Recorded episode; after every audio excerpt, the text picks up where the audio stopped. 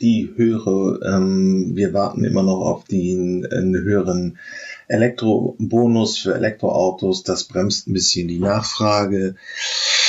Ähm, es gibt Ärger um die Tesla-Fabrik in Brandenburg.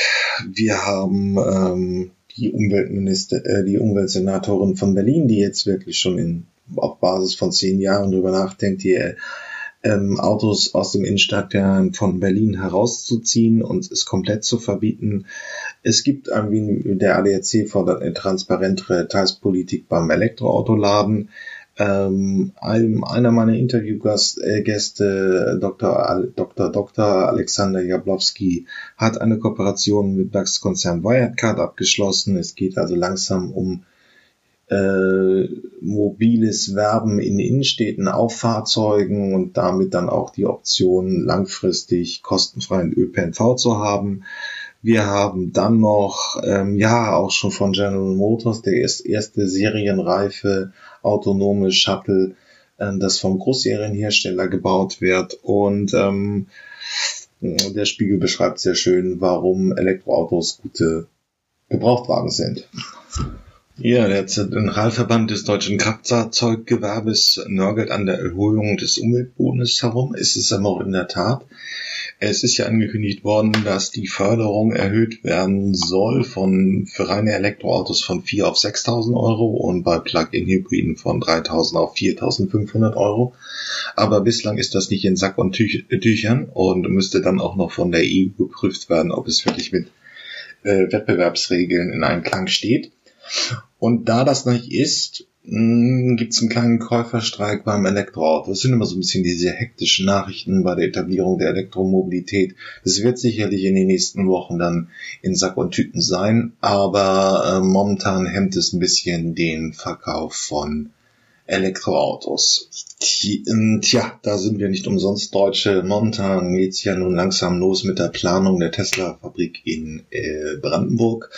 Und es gibt Bürgerproteste. Ähm, es soll auf jeden Fall 300 ähm, Hektar Wald gerodet werden. Hierzu müssen natürlich wie immer im deutschen Planungsrecht Ausgangs Ausgleichsflächen bestellt werden und es könnte eine Gefahr fürs Trinkwasser entstehen, weil die Tesla-Fabrik ähm, in Spitzenzeiten relativ viel äh,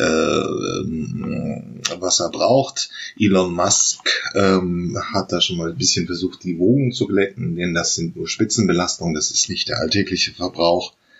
Wir werden jetzt sehen, wie es weitergeht, aber nun entsteht ja ein sehr großes Werk eben in Brandenburg. Und da waren ähm, Konflikte mit der Bevölkerung eigentlich auch zu erwarten. Eben auf jeden Fall eine ganz nette Nachricht vom Spiegel, die ich in den Shownotes beigefügt habe. Regine Günther, die Verkehrssenatorin von Berlin, ähm, hat ähm, ihre Gedanken geäußert, dass alle Autos aus dem Berlin der Innenstadtkern verbannt werden. Das gilt hauptsächlich für Verbrenner.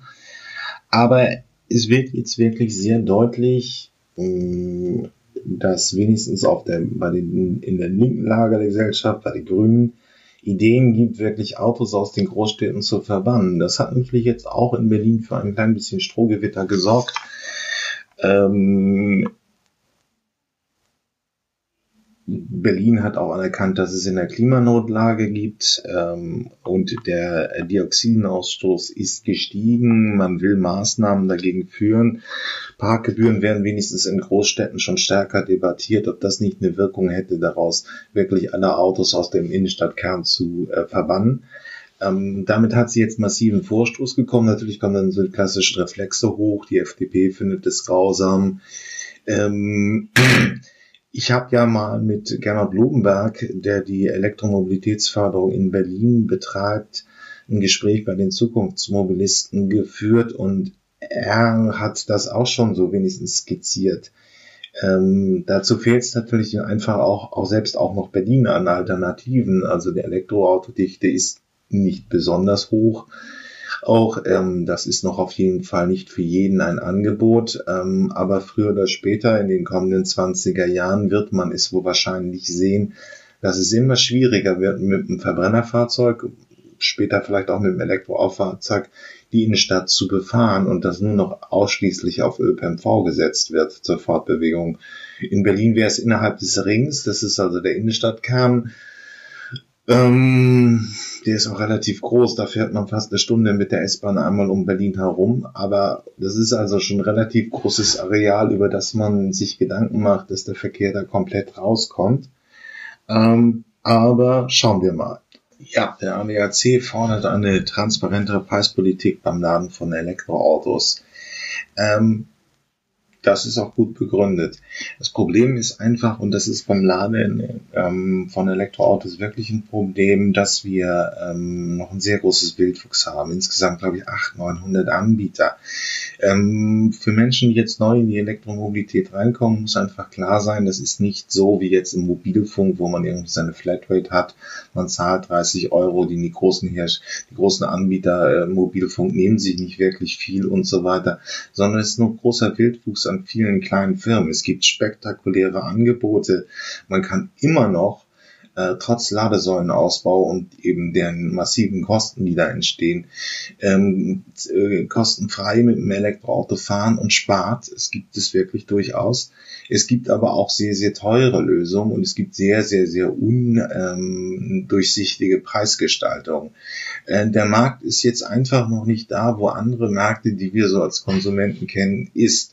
Er wird aber in die Richtung gehen und es ist die Frage, wann sich ein paar große Herste große Ladestromanbieter durchsetzen und die vielen kleinen irgendwie aufkaufen werden. Man wird es sehen. Tja, wie klingen die Elektroautos? Im Prinzip gar nicht. Nur es geht natürlich in die Richtung, dass man ähm, jetzt die EU-Richtlinie hat, so dass im Prinzip Elektroautos ein künstliches Geräuschkulisse haben müssen, das hören wir uns mittels eines Galileo-Beitrages jetzt mal an. Klingt wie der Soundtrack aus einem Science-Fiction-Film. Tatsächlich aber soll das die Zukunft sein. Denn so ähnlich könnten sich E-Autos schon bald anhören. Im lauten Straßenverkehr gehen die nahezu geräuschlosen Autos unter. Eine Gefahr, die beispielsweise in den USA zu einer Verdopplung an Verkehrsunfällen mit Fußgängern führte. Um sicherer zu werden, müssen neu entwickelte Elektrofahrzeuge in Zukunft Sounds an Bord haben, verbaut im Motorraum. Die sollen andere Verkehrsteilnehmer warnen. Das schreibt die EU jetzt vor. Doch wie klingen die Autos der Zukunft? Das ist eine der Herausforderungen für die Hersteller und vor allem für deren Sounddesigner. Denn sie sind es, die über die Geräusche von morgen entscheiden. Wir fragen bei Audi nach. Hier in der technischen Entwicklung tüfteln Rudolf Halbmeier und seine Kollegen seit Jahren am neuen Sound. Unserer Meinung nach ist es auf jeden Fall ein Klang, der sich in die Erwartung der Kunden einbetten kann. 2002 fing Rudolf Halbmeier in der Akustikabteilung an. Viele Jahre über war es seine Aufgabe, Autos vor allem leiser zu machen. Jetzt müssen künstliche Geräusche her. Doch wie hören die sich an? Und was ist erlaubt? Das beschäftigt nicht nur die Fachabteilungen der großen Autohersteller. Auch junge Leute aus der Startup-Szene sind hier gefragt. Wir sind im Soundstudio von Impulse Audio Lab, ein Team von Experten für interaktives Sounddesign. Einer von ihnen ist Robin Dörfler. In seiner Freizeit legt der 25-Jährige gern als DJ auf. Im Studio bastelt er für die großen Hersteller am neuen Klang. Für wen genau? Das ist Geschäftsgeheimnis. Wir versuchen einen Sound zu machen, der nicht nur äh, warnend ist und als reines Warnsignal wahrgenommen wird, sondern der gleichzeitig ästhetische Komponenten transportieren kann. Noch sind die neuen Sounds in der Entwicklung und damit natürlich top secret. Wir aber bekommen einen Einblick und erfahren von den Herausforderungen. Der studierte Toningenieur ist leidenschaftlicher Musiker. Das hilft ihm bei der Komposition. Denn besonders Harmonien spielen dabei eine große Rolle. Was zu finden, was tatsächlich funktioniert und äh, was sowohl authentisch nach Zukunftsfahrzeug klingt, was nicht äh, einfach ein erkennbarer Synthi ist, das ist halt irgendwie eine der Herausforderungen. Zwischen dem Anfahren und einem Tempo von 20 km pro Stunde müssen die Autos in Zukunft Geräusche machen auch beim Rückwärtsfahren. Das sieht die Verordnung der EU vor. Wie sich das anhören kann, zeigt uns Robin am Computer. Ganz grundsätzlich geht es bei der Gesetzesvorschrift darum, gewisse Pegel zu erreichen ab gewissen Geschwindigkeiten. Ähm, wir können das jetzt mal ganz exemplarisch anschauen mit einem Sound, der einfach nur aus zwei reinen Tönen besteht, der über Geschwindigkeit höher pitcht, über Geschwindigkeit lauter wird, bis zu einem gewissen Grad, wo dann 20 km/h erreicht sind und wo man den Sound wieder wegblenden kann. Ab einer Geschwindigkeit von ca. 20 km/h übertönen die Abrollgeräusche der Reifen den eigentlichen Motorenklang. Also so könnte beispielsweise ein Fahrzeugsound klingen, der jetzt nicht mehr aus reinen Piepstönen besteht, um das Gesetz zu erfüllen. Wir können uns mal anhören, wie es dann klingen könnte, wenn das dann davon fährt.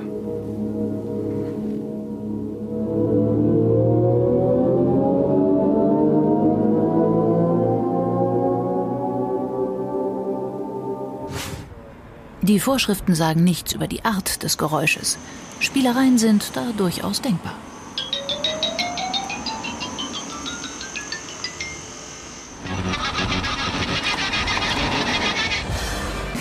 Sehr wahrscheinlich ist sowas aber nicht, selbst wenn die Norm erfüllt wäre. Vielmehr soll der Sound für eine Marke stehen und deren Erfolg auch bei den neuen E-Autos sichern.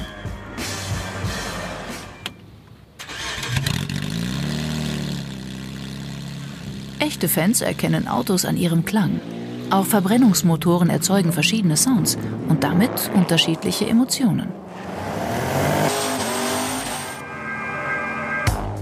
Genau das wollen die Hersteller auch bei den E-Autos erreichen. So, könnt ihr den Prüfstand einschalten, bitteschön. Wir sind zurück in der Entwicklungsabteilung. In diesem Raum, komplett schallisoliert, testen Rudolf und sein Team. Erste Soundideen, die am Computer entstehen, klingen am Rollenprüfstand oft ganz anders. Passt das wirklich zur Marke? Außerdem prüfen die Designer und Ingenieure, ob ihre Soundbeispiele auch die Norm erfüllen. Das Thema Akustik ist für Automobilhersteller nicht neu. Ob das Schließen der Fahrertür oder Warnsignale wie der Blinker.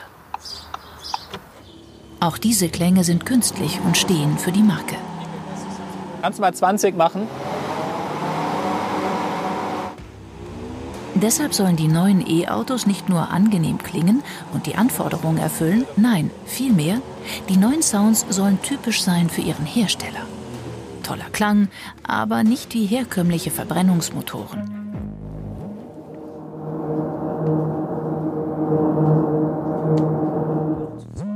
Das Geräusch, das bei diesem Versuch entsteht, könnte Grundlage für den neuen Klang sein. Die Erwartungen an den Sound, den die Ingenieure hier entwickeln, ist hoch.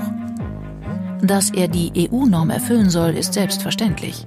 Rein müssen aber auch noch Emotionen. Das, was der Kunde später mit einem sportlichen, dynamischen Fahrzeug gerne erleben will, die Beschleunigungen, in, wenn er schnell in die Kurven fährt oder beschleunigt oder verzögert, das Erleben, das, was er genießen möchte, zu unterstützen klanglich, ist genau das, was der Grund des Sounddesigns an der Stelle ist. Bisschen Zeit haben. Ja, nur stellt sich die Frage, was kann man damit denn, äh, muss man damit leben? Ja, man muss damit leben. Also eigentlich war es ja ein bisschen das Versprechen des Elektroautos, dass die Innenstädte leiser werden. Jetzt kommt da so Science-Fiction-Sound rein. Ich finde es ein bisschen schwierig, aber da kann man nur nichts machen. Und ja, es ist ja auch ein inhaltlich begründeter Fakt ähm, dass gerade sehbehinderte und blinde Menschen nun dadurch gefährdet werden, dass die Autos eben immer stiller werden. Ja, mal endlich eine interessante Studie von aus der Unternehmensberatung. McKinsey hat einmal nachgefragt, wie es die Deutschen zum Elektroauto-Kauf steht. Über 50 Prozent ziehen jetzt in Erwägung, Elektroauto zu kaufen. Es ist auch nicht mehr es sind nicht mehr nur die Umweltbewegten, sondern es sind so die klassischen Eigenschaften. Der Markt ist heute beim Elektroauto in der Tat weiter und reifer. Und ähm, ja, das ist positiv. Ähm, das Erlebnis im Autohaus nicht. Ähm, das ist auch meine Erfahrung. Ähm, auch Großhersteller haben es einfach vergessen, wirklich darüber nachzudenken, wie man äh, vernünftig das Autohauserlebnis für Elektroautokoffer aufbaut. Ähm, es fehlt laut McKinsey eben einfach am digitalen Angebot. Die Elektroautokäufer sind auch jünger als der durchschnittliche Verbrennerautokäufer. Und ähm, es muss auf jeden Fall eine Probefahrt möglich sein. Das ist, wenn die Elektroautos nicht so verfügbar sind im Händlernetz, auch ein Problem. Ähm, ja, und wahrscheinlich fehlt auch vielen Elektroauto-Autoverkäufern immer noch die nötige Kompetenz, über dieses Zukunftsthema wirklich vernünftig zu beraten. Ähm, das sind immer noch die großen äh, Hemmnisse auf dem Weg zum eigenen Elektroauto. Und hier hat das Autohaus auch massiven Nachholbedarf. Der Spiegel hat einen sehr schönen Artikel ähm, veröffentlicht über die über das Leben mit gebrauchten Elektroautos ähm, und ähm, ich habe es natürlich wie immer in den Shownotes beigefügt. Ähm, das wissen wahrscheinlich die geübten Podcast-Hörer hier schon, ähm, meine Altvorderen, die schon seit den ersten Episoden dabei sind. Aber klar, hier arbeitet der Spiegel einfach in einem Beitrag nochmal sehr schön hervor, ähm, dass das Elektroauto einfach sehr viel ähm, ähm, verschleißärmer ist, dass ähm, die Lebensdauer von äh, batterieelektrischen Fahrzeugen sehr viel länger sein wird als bei Verbrennerfahrzeugen. Aus dem einfachen Grund, weil das Fahrzeug einfacher ist, weniger Verschleißteile hat.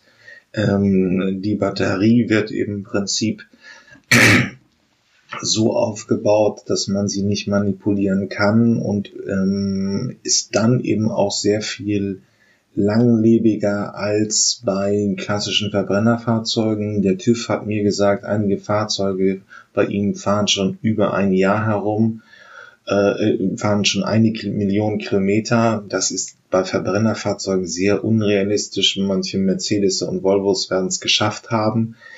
Ähm, ich habe von einem griechischen Taxi gehört, dass ähm, schon zweieinhalb Millionen Kilometer geschafft worden sind mit der ersten Batterie ähm, weil das Auto eben sehr viel einfacher ist ähm, als ein Verbrennerfahrzeuge, wird es auch sehr viel weniger Fahrzeuge geben. Aber in der Tat, man kann es nicht sauber überlegen. Es gibt einfach noch zu wenig Elektroautos, um wirklich vernünftig eine Gruppe mit die Elektroautos mit den Verbrennerfahrzeugen zu vergleichen. Äh, die bayerische Polizei ist der Meinung, dass Elektroautos noch nicht als Standardstreifenwagen funktionieren.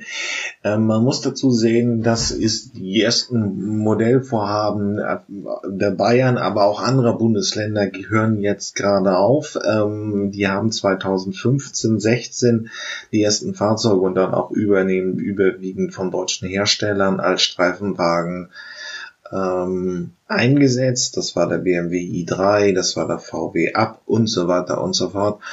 Und die Fahrzeuge gehen jetzt langsam aber sicher in Rente und werden nicht mehr weiter genutzt. Das Problem ist schlichtweg einfach auch, dass äh, die Reichweiten noch nicht so besonders optimal waren und eben auch die Fahrzeuge noch vergleichsweise teuer ist. Aber für die Polizei gilt das, was für ähm, die gesamten Automobilmarkt kommt. Ähm, die ähm, Elektroautos der Jahre 2020, also der Idee 30.000, 300 Kilometer Reichweite und so weiter und so fort, sind einfach besser als die 2015. Deswegen wird wahrscheinlich auch die Polizei früher oder später batterieelektrische Fahrzeuge einsetzen. Ja, da wir ja alle 210 Euro ähm, für die öffentlich-rechtlichen ausgeben, jetzt einmal kurz erklärt. Hier wird uns von den öffentlich-rechtlichen die Umweltbilanz des Elektroautos erklärt. Wie umweltfreundlich sind Elektroautos? Umweltfreundlicher als Autos mit Verbrenner und Hybride, und zwar schon jetzt, jedenfalls wenn man sie lange genug fährt.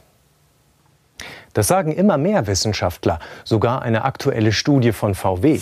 Nach etwas mehr als 100.000 Kilometern sei das Elektroauto in der CO2-Bilanz besser als ein vergleichbarer Diesel. Im Stadtverkehr und bei Benzinern sogar schon deutlich früher. Denn beim Elektroauto entsteht beim Fahren natürlich kein CO2, aber bei der Herstellung, und zwar mehr als bei anderen Autos. Schließlich ist die Herstellung der Batterien problematisch. Die Gewinnung der Rohstoffe und der Bau der Akkus verbrauchen viel Energie. Und das verursacht in den Abbauländern teils katastrophale Umweltschäden. Hier im Kongo werden außerdem oft Menschenrechte verletzt. Nur die Batterien und die Herstellung sind schon effizienter geworden. Mittlerweile wird beispielsweise nur noch etwa ein Zehntel so viel Kobalt für die Akkus benötigt. In Zukunft möglicherweise sogar gar keins mehr. Und auch das Recycling wird immer besser. Die Akkus können mittlerweile wiederverwertet werden. Schlechter schneiden die Elektroautos dagegen definitiv beim Thema Feinstaub ab. Denn bei der Herstellung fällt mehr Feinstaub an als bei Benzinern, Diesel oder Hybridautos. Feinstaub entsteht aber natürlich auch während der Fahrt oder bei der Entsorgung. Dafür schneidet das Elektroauto bei Stickoxiden besser ab. Außerdem können die Elektroautos noch umweltfreundlicher werden, wenn mehr Strom aus erneuerbaren Energien getankt würde. Denn aktuell kommt der Strom in Deutschland zum größten Teil aus Braun- und Steinkohle. Und dabei fällt CO2 an. Also ja, unterm Strich sind Elektroautos schon heute etwas umweltfreundlicher. In Zukunft wohl noch mehr. Dafür habt ihr mich ja, ähm, der sich da ein bisschen intensiver beschäftigt. Bei der, bei einem Punkt, also, dass die Lithium und die äh, Rohstoffe für die Elektroautobatterien unter erwärmlichen Bedingungen abgebaut werden. Das ist zwar einerseits richtig, aber das gilt ja fürs Handy auch. Diese Grundstoffe braucht man da auch. Und ein zweiter Punkt fällt dabei weg. Also Golfkrieg 2 garantiert, Golfkrieg 3 zum Teil ähm, und inzählig. Ja, dass das, der Nahe Osten politisch instabil ist, liegt eben auch etwas an der Tatsache, dass da Erdöl gefördert wird und deswegen wir die Interessen des Westens da massiv mehr durchsetzen als sagen wir mal in der Region wie Borneo oder äh, Asien oder Afrika, weil die kein Öl haben. Ähm, das Erdöl ist auf der anderen Seite immer eine massive Quelle für Entspannung und von Gewalttaten gewesen. Das ist ein ziemlicher Allgemeinplatz. Also ähm, man wird wahrscheinlich etwas damit gewinnen, weil Lithium weltweit an verschiedenen Stellen ähm, gefördert wird und Bolivien ist passable Land, es ist auch nicht unbedingt eine vorbildliche Demokratie, aber besser als ähm, andere Bereiche. Und dieser Punkt fällt dabei weg. Also äh, die Förderung der Rohstoffe verglichen mit was? Ähm, Zweiter Punkt, ähm, diese Zahl tauchte jetzt auch 2020 auf, weil man irgendwie die, äh, die Aufwendung, also die, die Batterie äh, hat in der Fertigung etwas ähm, erzeugt CO2. Das tut das Auto aber insgesamt ja auch.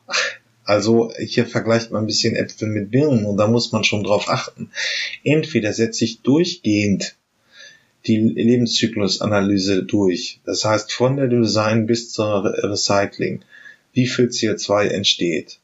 Das ist beim Batterie etwas mehr, aber auf der anderen Seite wird die auch sehr lange genutzt. Das Second Life verspricht eben auch Anwendung nach dem Leben im Autobereich. Und dann verteilt sich dieser CO2-Schwung relativ äh, dieser CO2-Fußabdruck, der bei der Batterie ist, relativ äh, auf sehr, sehr lange Lebensdauer. Das muss auch bedacht werden. Also die Debatte wird jetzt so ein bisschen kritisch. Es liegt natürlich auch daran, dass es jetzt ernst wird. Wie Volkswagen in Deutschland kommt mit seinen Idee-Reihe, kommt mit seinen 57 Modellen bis 2050 und jetzt kramt man mal wieder alle Argumente gegen das Elektroauto aus in den Medien. Können Sie gerne machen, aber meine Meinung war da eine andere oder meine Einschätzung ist auch eine andere. Ja, auch in Asien tun sich Autohersteller zusammen. Subaru rutscht zusammen mit Toyota und will nun ähm, CO2-neutraler werden. Die Zahlen sind so ein bisschen im Branchenschnitt, was man so halt hört, bis ähm, 2031 sollen 30 Prozent des CO2-Ausstoßes der Fabriken reduziert werden, 90 Prozent weniger als 2010. 10 bezogen auf das Jahr 250 ist noch nicht so besonders ambitioniert, aber es geht in die Richtung und das geht auch nur mit Elektroautos. Subaru ist ja ein bisschen ein Nachzügler. Ähm, eigentlich eine interessante Automarke, gerade in bergigen Regionen und auch im Lande. Ähm, ähm, Allradfahrzeuge, die einen Boxermotor haben. Das ist eigentlich ein sehr außergewöhnliches Fahrzeug. Nicht gerade günstig, aber durchaus sehr leistungsstark. Äh, und hier muss man eben auch äh, überlegen, wie man ins elektromobile Zeitalter rauskommt. Und das gilt ja für die gesamte Autoindustrie und damit dann eben auch für Subaru. Ja, ein neues Startup aus den Niederlanden ähm, will das Elektroauto noch umweltfreundlicher machen und Recyclingstoffe einbauen. Ich habe das ja schon bei Henrik Fisker gesagt. Natürlich sorgt der elektrische Antrieb erstmal für eine bessere Umweltbilanz, als es der Verbrenner tut. Ähm, gibt natürlich kritische Stimmen dazu, aber ich habe hier auch über den Schweden-Studie und über all das berichtet. Aber es geht natürlich auch weiter in dem Feld und man muss darüber nachdenken, dass es auch ein geringeres Umweltproblem wird, als es ist.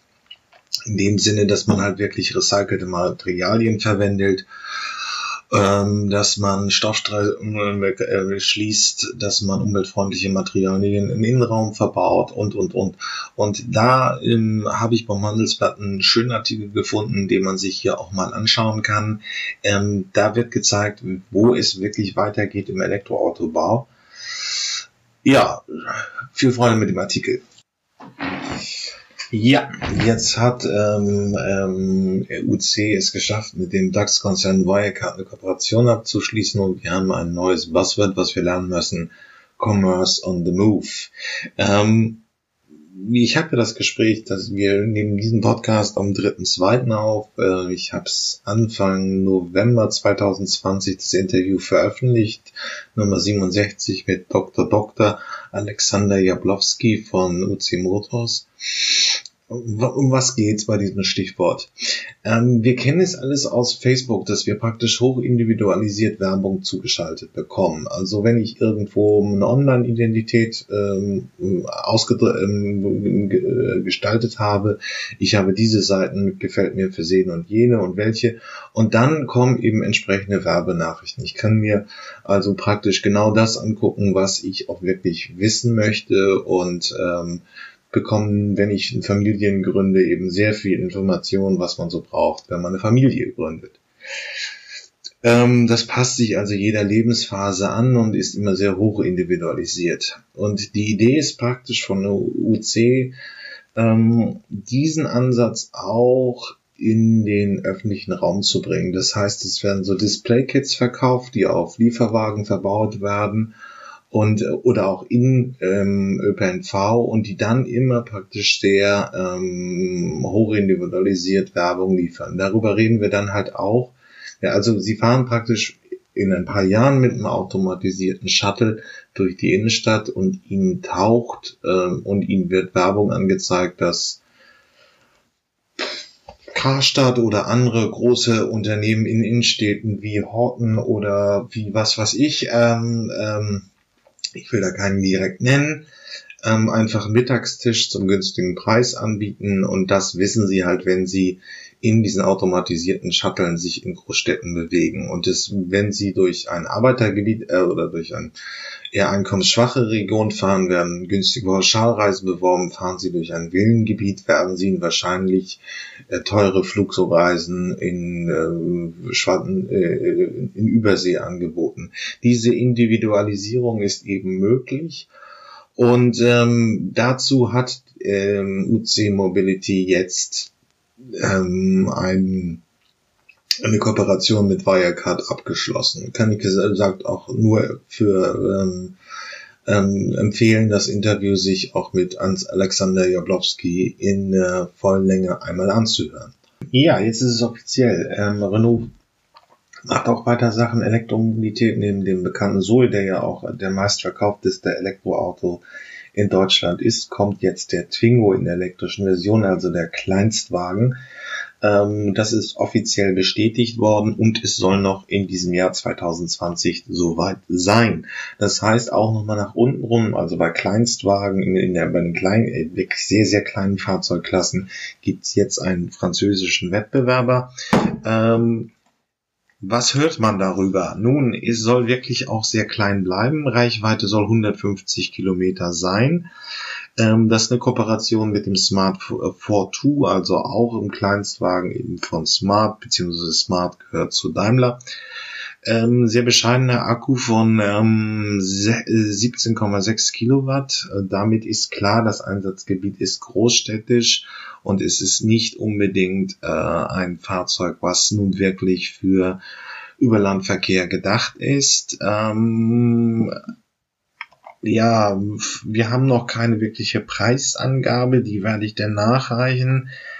Ähm, und es geht auch relativ schnell. Die ersten Gerüchte sind äh, Mitte 2019 bekannt geworden. Und das Fahrzeug soll jetzt auf dem kommenden Genfer Autosalon vom 15. Äh, vom 5. bis zum 15. März vorgestellt werden. Ja, es geht in großen Schnitten und sehr geschwind in Richtung autonomen Stadtverkehr. Was ist passiert?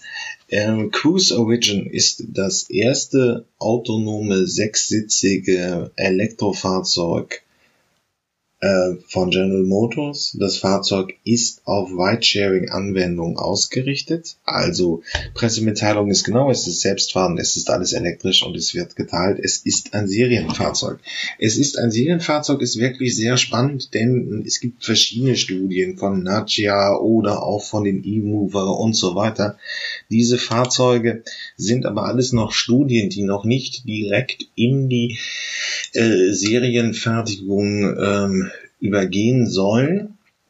Ähm, und deswegen stellt sich die Frage, ähm, das ist deswegen bei General Motors wirklich sehr spannend, weil es hier wirklich ein Fahrzeug ist, was schon für den Serienlauf vorgestellt wird. Einsatzgebiet ist momentan bislang nur die USA. Ähm, sechs Mitfahrer sind, sind, äh, sind dabei. Es ist noch, ähm, es ist kein Fahrerplatz mehr mitgedacht. Es gibt allerdings SOS-Knöpfe. Ähm, und sich ist, es ist eine, grundsätzlich auch eine Kooperation zwischen Honda und General Motors in Sachen autonomen Fahren. Ähm, die Preise sind wirklich noch nicht bekannt, aber die würden wahrscheinlich dann auch nur ÖPNV irgendwo äh, Anbieter bekommen. Also es ist kein Fahrzeug, was sich an den Privatkunden richtet. Aber es ist auf jeden Fall, wird in Serie hergestellt. Ähm, und den E-Mover aus Aachen ist auch schon wenigstens in der kleinen Serie ähm, ähm, erhältlich. Das heißt, wir haben zwei Fahrzeuge, mit denen wir schon in den nächsten Jahren automatisierte Shuttles die wirklich selbstfahrend sind, wo kein menschlicher Fahrer mehr eingreift, in den Innenstädten sehen könnten.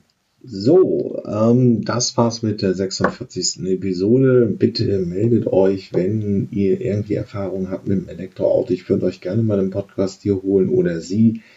Ähm, wer ein Elektroauto gekauft hat oder wer sich damit, wer die ersten beim Autohändler war und Erfahrung berichten möchte, gerne an jürgen.fakt elektroautovergleich.org melden, sonst kommt bald die 47. Episode.